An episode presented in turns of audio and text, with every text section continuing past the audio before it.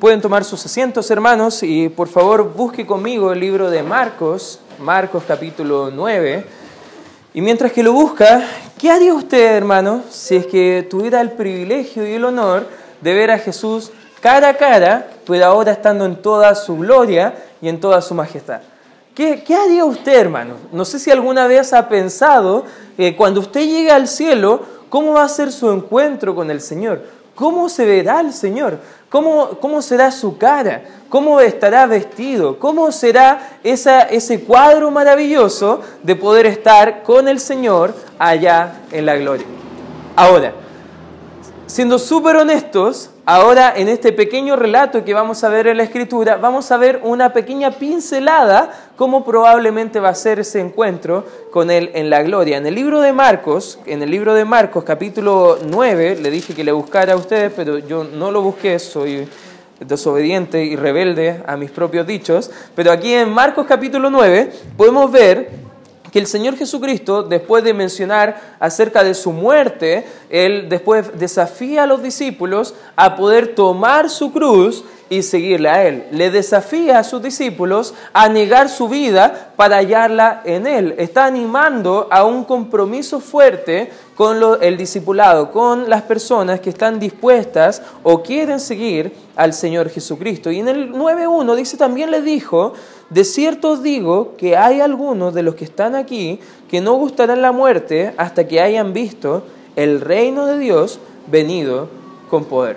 Ahora, imagínate, cantamos a veces en la iglesia, venga tu reino. Estábamos cantando recién, venid, glorificada a Dios, te daremos toda la gloria.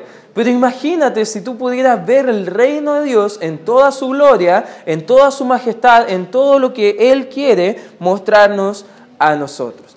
¿Y qué, te qué pensarías tú si te digo que justo era lo que tres discípulos iban a ver el día de hoy? Fíjate lo que dice el versículo 2, dice, seis días después Jesús tomó a Pedro, a Jacobo y a Juan y los llevó aparte solos a un monte alto y se transfiguró delante de ellos. Subraya la palabra transfiguró. Ya vamos a entrar brevemente en esa palabra. Y sus vestidos se volvieron resplandecientes, muy blancos como la nieve, tanto que ningún lavador en la tierra los puede hacer tan blancos. No sé cuántos de los padres presentes lavan las camisas o las blusas de los hijos y porque entendamos a veces jugando la pelota, yo era bien cochino cuando estaba en mis tiempos de, joven yendo al colegio, iba a un colegio que tenía que usar camisa blanca y corbata hasta cuarto medio y yo recuerdo los días sábados mi mamá en el lavadero hay una fuente, agua caliente, Vanich, cloro, ropa blanca y restringir entregando mi mamá el cuello de mi camisa para dejarlo bien blanco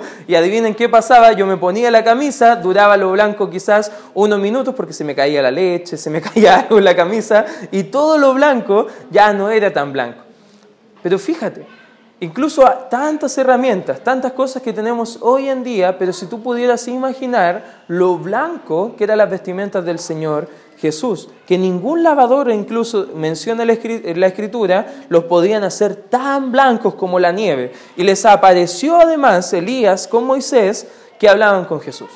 Imagínate ya digamos que tenemos a tres personajes. Vamos a hacer de cuenta, bueno, creo que los niños no, no, están pendientes de otra cosa. Justo quería usar a los niños en una ilustración, pero mejor no, porque a lo mejor pueden entrar en discutir de quién quiere ser Jesús. Ya no vamos a entrar en esa discusión, pero imagínate, imagínate que John, ya John tiene cara de Jesús, ¿cierto? Ya él va a ser el, nuestro Jesús. Él está ahí vestido de blanco, de punta en blanco, totalmente así, más blanco que Bombo Fica, ahí está vestido, ahí nuestro amigo John, que en este caso va a ser Jesús, ya vamos a tener a mi amigo Nico, que va a ser Elías, tiene cara de Elías, ya no sé por qué tiene cara de Elías, quizás porque anda pegándole a profetas o algo por el estilo de Baal o algo por el estilo, ya tiene cara de profeta Elías, ya está a un lado, está Elías, y al otro lado ya vamos a dejar a David, ya David que está en la sala cuna, o ahí veo a, a alguien más, no, ya David lo vamos a dejar como Moisés. Ya Moisés, imagínate a David con barba,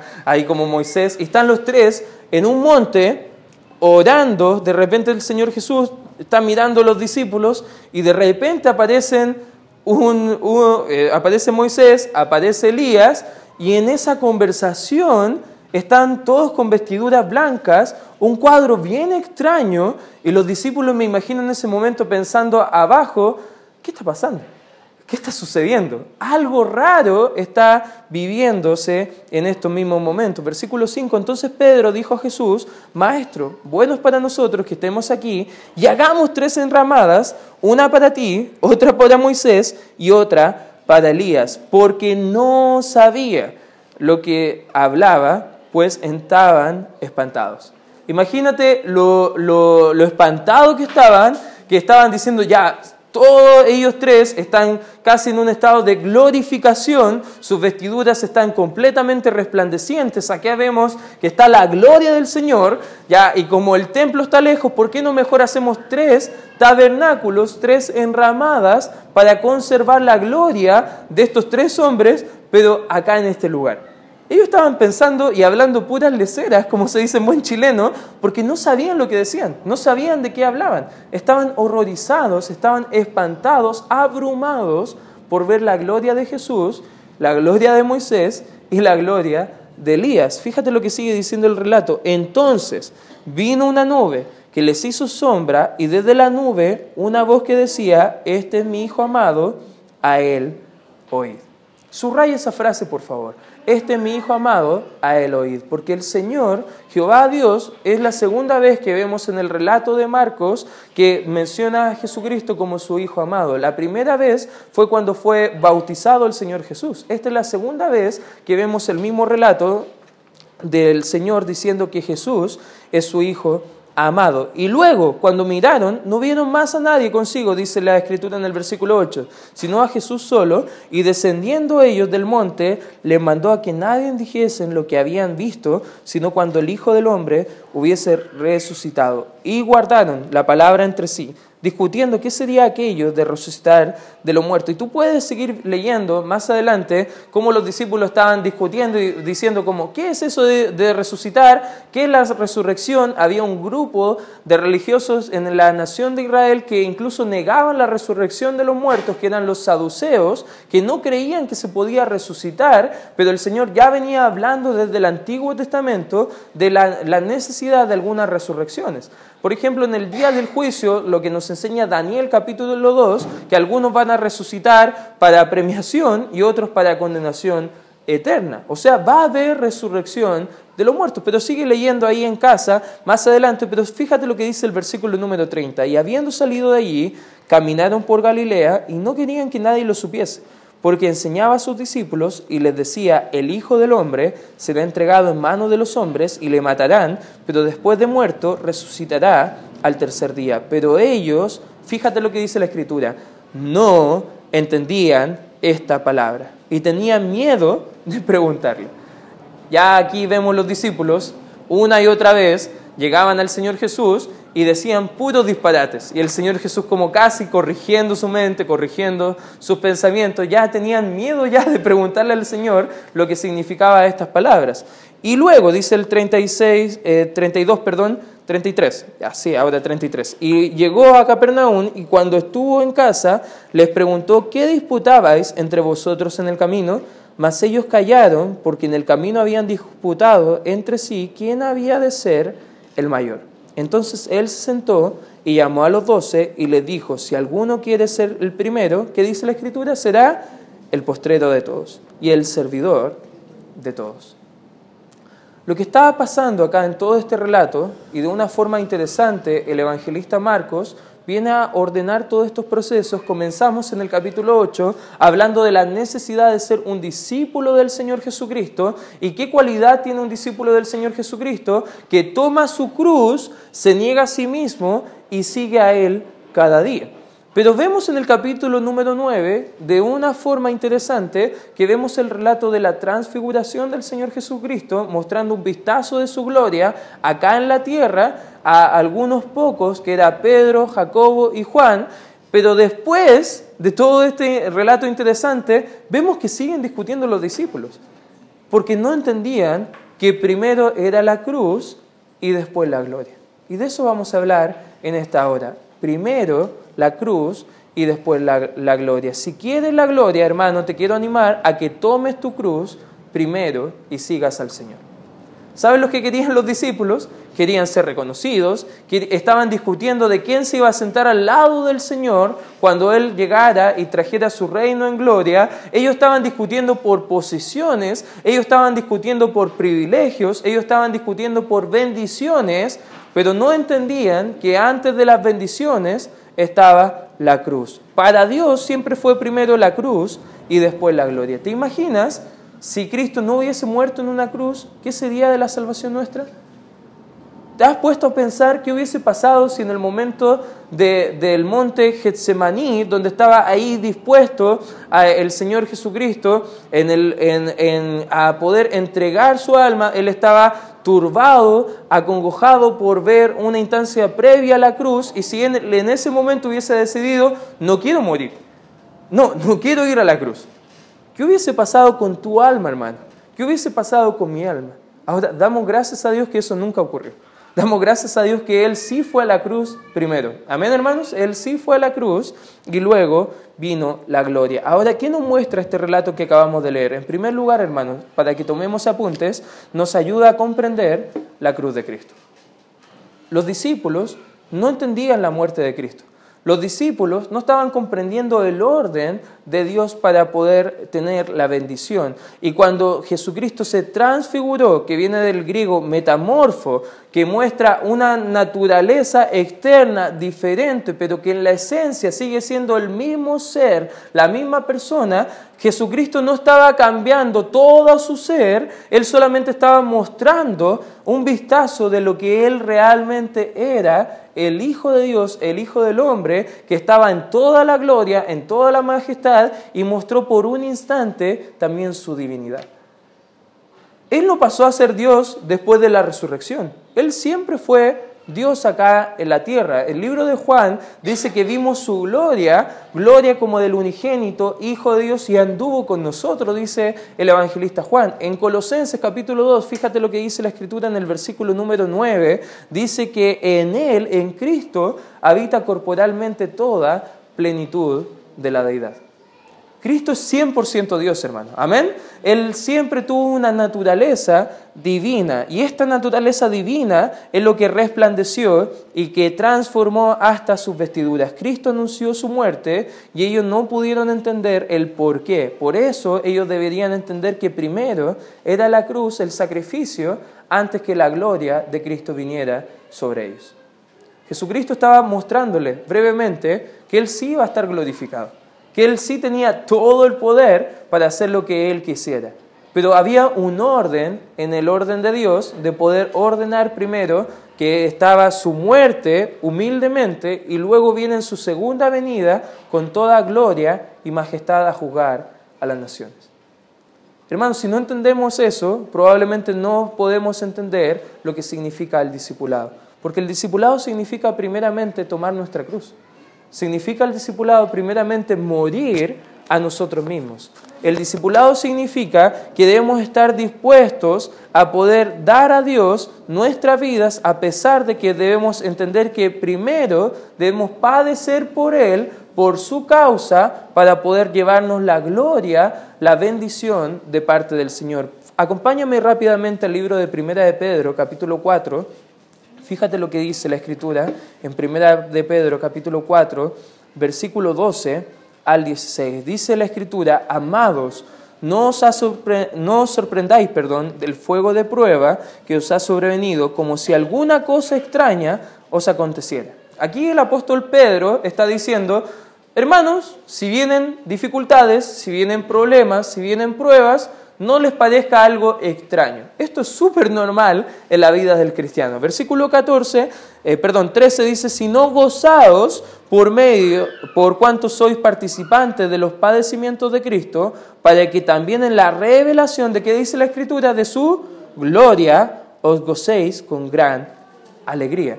Cuando venga Cristo, en su gloria, si nosotros hemos padecido, sufriendo lo mismo que Cristo, podemos gozarnos con Cristo cuando venga en su gloria, porque podemos ser más semejantes a Cristo. ¿Qué es la meta del discipulado, hermanos? Ser conformados a la imagen de Cristo. Y cuando tú dices que quieres ser más semejante a Dios, pero no estás dispuesto a sufrir, no estás dispuesto a padecer por la causa de Cristo, simplemente estás falsificando a Cristo y falsificando el discipulado bíblico. Porque debemos entender que primero está la cruz, hermano. Amén. Debemos entender que primero debemos tomar nuestra cruz y seguir a Él cada día. Debemos entender que antes de la bendición viene la humillación delante de Dios. Versículo 14 dice, porque si sois vituperados por el nombre de Cristo, sois bienaventurados, doblemente gozosos, porque el glorioso Espíritu de Dios reposa sobre vosotros, ciertamente de parte de ellos Él es blasfemado, pero por vosotros es glorificado. ¿Te das cuenta donde vemos sufrimiento, cruz, y vemos bendición gloria en este pasaje, aquí el apóstol Pedro está hablando acerca de eso. Y ojo, no estoy hablando que debes sufrir y estar feliz porque estás sufriendo por el pecado.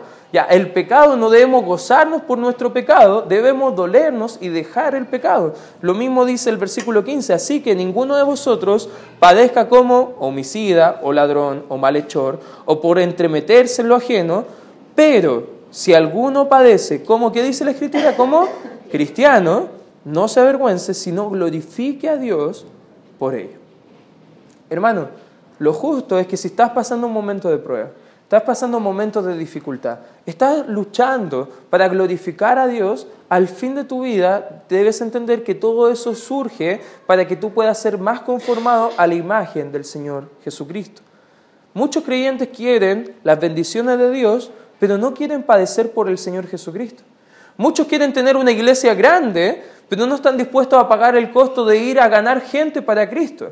Muchos quieren a lo mejor un puesto en la iglesia para llevarse la gloria, pero pocos están dispuestos a poder servir en lo privado. Muchos quieren vidas transformadas, pero pocos quieren realizar el proceso para tener esa vida transformada. Muchos quieren llevarse los aplausos, pero pocos quieren doblar sus rodillas y humillarse. Hermanos, si queremos la gloria, queremos la bendición de Dios, debes entender que el precio es primero la cruz. Humillarte delante del Señor, como dice el libro de Santiago. Porque cuando nos humillamos delante del Señor, Él nos exaltará cuando sea el tiempo. No es algo que tú o yo podemos determinar cuál es el orden. No, el orden de Dios es bien claro. Él quiere que la gloria llegue, pero no antes que la cruz sea una realidad en nuestra vida. Mira el capítulo 8, hermano, versículo 34. Dice la escritura, llamando a la gente y a todos y a sus discípulos, le dijo, si alguno quiere venir en pos de mí, nieguese a sí mismo, tome su cruz y sígame. En el Evangelio de Lucas agrega la frase, y a todos les dijo, y al final del pasaje agrega cada día. Esto significa que, hermanos, usted debe estar dispuesto a comprender que la cruz de Cristo es algo que debemos realizarlo o llevarla cada día de nuestra vida. Porque de eso se trata el discipulado. Tomar la cruz de Cristo no significa tomarla solo el día domingo, hermano. No significa tomarla solamente el día jueves que venimos a estudiar la Escritura. No tienes que tomar solo la cruz de Cristo joven el día sábado cuando tienes que decidir a lo mejor entre venir al servicio de jóvenes o ir a lo mejor a una fiesta con tus amigos que no son creyentes. No, hermanos, de eso no se trata lo que está diciendo la palabra de Dios acá. Lo que está hablando es una autonegación, una autotortura, una automuerte a nuestro yo, a nuestro ego, a nuestro orgullo y decirle sí a Dios a todo lo que Él quiere para nuestra vida. Lo que está diciendo la Escritura acá de forma bien clara es que tomemos nuestro instrumento de muerte, nos neguemos a nosotros mismos y sigamos al Señor. Ahora la cruz la hemos transformado en un símbolo de solamente gloria. Solamente hemos transformado la cruz en algo bonito. Incluso acá mismo en la, en la iglesia tenemos una cruz con una luz y decimos, qué bonito se ve la decoración. Hay cristianos que dicen, no, yo para identificarme como cristiano voy a pegar un sticker de una cruz en el auto, me voy a tatuar en el brazo o en la espalda una cruz para que todos sepan que soy cristiano. Hay religiones que te animan a llevar tu cruz de forma literal en un crucifijo y que te debes, esa es la forma de llevar tu cruz cada día y te, te animan a llevar tu cruz de esa forma. No tiene nada que ver con eso, hermano. No tiene nada que ver con un instrumento actual o un crucifijo sino que simplemente el Señor Jesucristo dijo que debes estar dispuesto a morir por Cristo si fuera necesario. ¿Quién de nosotros en su sano juicio andaría con una cadena con la silla eléctrica? ¿O con una cadena con una guillotina? Muy pocos. ¿Por qué? Porque se ve algo cruel. Eso es la cruz, un instrumento de tortura y a veces los cristianos nos olvidamos de eso. Lo que padeció Cristo por el amor a ti y el amor a mí, que quería la salvación de nuestras almas. La cruz nunca fue un motivo, hermano, de que gente quería tomarla, sino había muchos motivos de por qué la gente no quería tomarla. Porque la cruz significaba morir. Y de eso está hablando el Señor Jesucristo. Que el costo del discipulado es morir. No de una forma física, pero espiritualmente a nuestros planes, a nuestros deseos, es decirle a Dios, haz conmigo lo que tú quieras. Estar dispuesto a perder la vida con tal de hallarla por el Evangelio. Versículo 35 del capítulo 8 dice, porque todo el que quiera salvar su vida, la perderá, y todo aquel que pierda su vida por causa de mí y del Evangelio, la salvará. Eso es lo que la Biblia viene hablando acerca del discipulado. Hermano, ¿quieres ser semejante a Cristo? Amén. ¿Quieres buscar la gloria del Señor? ¿Quieres ser más semejante a Él? Debes entender que primero debes tomar tu cruz. este evento nos ayuda a comprender mejor la cruz de Cristo. En segundo lugar, hermano, también nos ayuda a contemplar la, gloria del Señor. Marcos capítulo 9 vemos el evento de la transfiguración que tiene que la idea de un cambio completo externo del Señor Jesucristo. Todo esto para mostrarnos un poco que antes de la gloria venía la cruz. Pero después de la cruz, hermano, viene la gloria. Después de los padecimientos viene la bendición. Después de que ya hemos estado dispuestos a negar nuestra vida, perderla por causa de Cristo y del Evangelio, la vamos a hallar, hermano. Y podemos tener mejor vida y mejor calidad de vida también, como dice el libro de Juan capítulo 10, que Cristo vino para que tuviéramos vida y vida en abundancia. De eso se trata la cruz de Cristo. Fíjate lo que dice Filipenses. Acompáñame rápidamente ahí a Filipenses capítulo 2, porque aquí el mismo apóstol Pablo viene a ayudarnos a entender que incluso para Cristo siempre estaba claro que primero era la cruz y después la gloria. Pablo lo explicó de esta forma en el versículo 5, diciendo, haya pues en vosotros este sentir que hubo también en Cristo Jesús, el cual siendo en forma de Dios, no estimó el ser igual a Dios como cosa a que aferrarse, sino que se despojó a sí mismo, tomando forma de siervo, hecho semejante a los hombres, y estando en la condición de hombre, se humilló a sí mismo, tomó su cruz, se negó a sí mismo. Fíjate lo que dice, se negó a sí mismo haciéndose obediente hasta la muerte. ¿Y muerte de qué dice la Escritura? De cruz. Él no solamente de una forma intelectual, Él no solamente de una forma emocional, Él no solamente en su voluntad estuvo a dar su vida, dispuesto a dar su vida, sino que Él literalmente entregó su vida, hermano. Murió en una cruz por ti y por mí. Versículo 9 dice, por lo cual también Dios le exaltó hasta lo sumo y le dio un nombre que sobre todo nombre, para que en el nombre de Jesús se doble toda rodilla de los que están en los cielos y en la tierra y debajo de la tierra, y toda lengua confiese que Jesucristo es el Señor. ¿Para qué dice la Escritura? Para gloria de Dios Padre. Hermano, cuando tú y yo estamos dispuestos a vivir una vida completamente entregada, rendida en nuestra voluntad a la gloria del Señor, Ahí recién, hermanos, podemos comprender qué es el discipulado bíblico. Ahí recién podremos comprender qué es realmente tener una vida entregada al Señor y los frutos que eso va a cosechar, porque van a venir pruebas, hermanos. Van a venir dificultades. El Señor Jesucristo nunca negó la realidad de problemas que vamos a pasar como cristianos pero sí dijo que en medio de esos problemas, en medio de esas pruebas, Él iba a estar con nosotros ayudándonos a sobrellevar cada una de estas tribulaciones. Y después de haber pasado por estas pruebas, podemos ver la gloria, la bendición de Dios en nuestra vida, que todo fue para nuestro bien. Y también para su gloria. Amén. Todo es para nuestro bien y para su gloria. Por ende, cuando tú te enfrentas a pruebas, hermanos, y tú reniegas contra Dios, tú no estás entendiendo que primero es la cruz, hermano, y después la gloria. tú no estás entendiendo que ese es el modelo del verdadero discipulado. El discípulo genuino del Señor Jesucristo, cuando viene la tribulación, no se arranca y no deja de lado su comunión con el Señor, Él se aferra más a la cruz de Cristo. Él entiende que es solo la cruz lo que le va a traer gloria en su vida. Pablo explicó esto de forma bien clara, que primero era la cruz y después la gloria. Y vemos acá toda esta gloria representada que vamos a tener también nosotros en el cielo.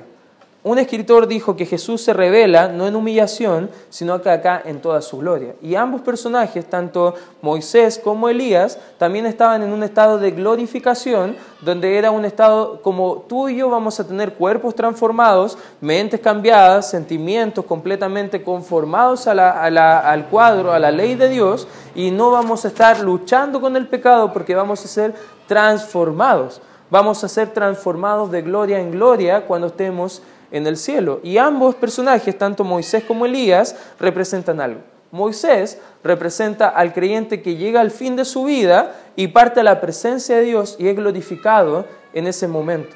Pero Elías es representado por aquel creyente que todavía espera la venida del Señor Jesucristo y es arrebatado por eh, Cristo para estar con Él en la gloria junto con la iglesia.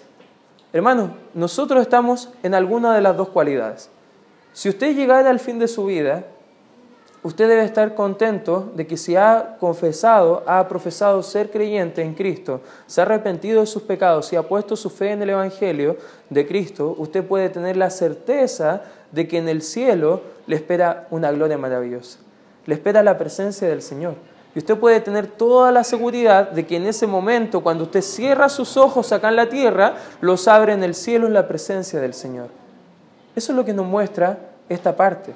Pero también Elías nos da una esperanza para los que quedemos, que si Cristo no viene antes que lleguemos al fin de nuestra vida, seremos arrebatados para estar directamente en la presencia del Señor. Hermano, acá vemos un pequeño vistazo de la gloria y cómo alguno de nosotros vamos a ir a la gloria. Hermano, independiente de cómo usted llegue a la gloria, la realidad es que estando en la gloria, la persona que hace que la gloria sea gloria es el Señor Jesucristo. Amén. Independiente de lo que usted pueda creer con respecto a cómo será el cielo o cómo podemos imaginarnos el cielo, lo que el cielo lo hace ser cielo es que Cristo está sentado a la diestra de Dios Padre y Él está rigiendo con toda autoridad y toda soberanía ahí en su lugar de dominio. Ahora para nosotros, ¿qué nos ayuda a entender, contemplar la gloria de Cristo?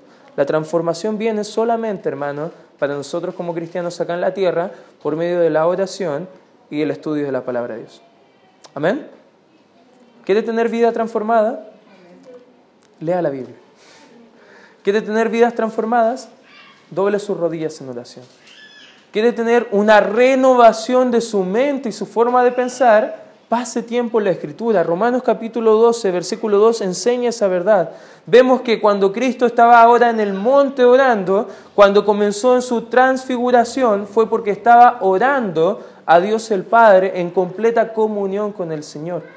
Es solamente a través de la lectura de la Biblia y la oración, hermanos, que tu vida va a ser transformada a la semejanza del Señor Jesucristo.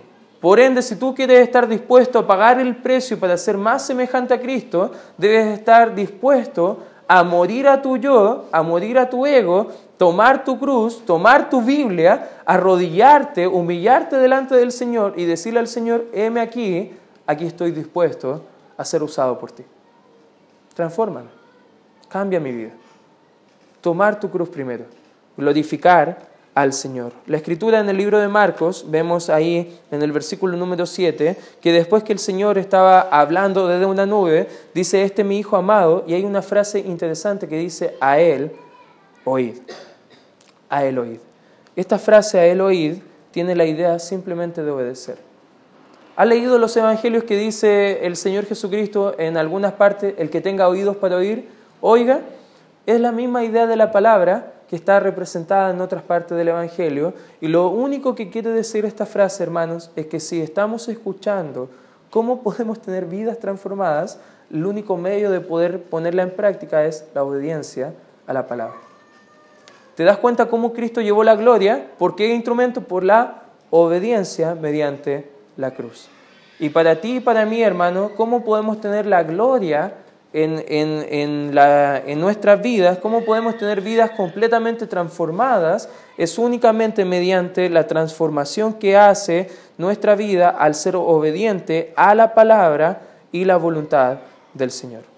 Algunos quieren poner su énfasis en este relato en la vivencia extraordinaria de lo que vivieron, eh, viendo el evento a lo mejor de la visión, pero déjame decirte que Pedro, siendo el que estuvo viendo la visión, más adelante en segunda de Pedro, capítulo 1, desde el 12 al 21, viene diciendo que todas estas visiones extraordinarias, todas estas profecías, al final desaparecen y no importa nada, sino lo que único que permanece, la palabra inspirada, la palabra inmutable de Dios.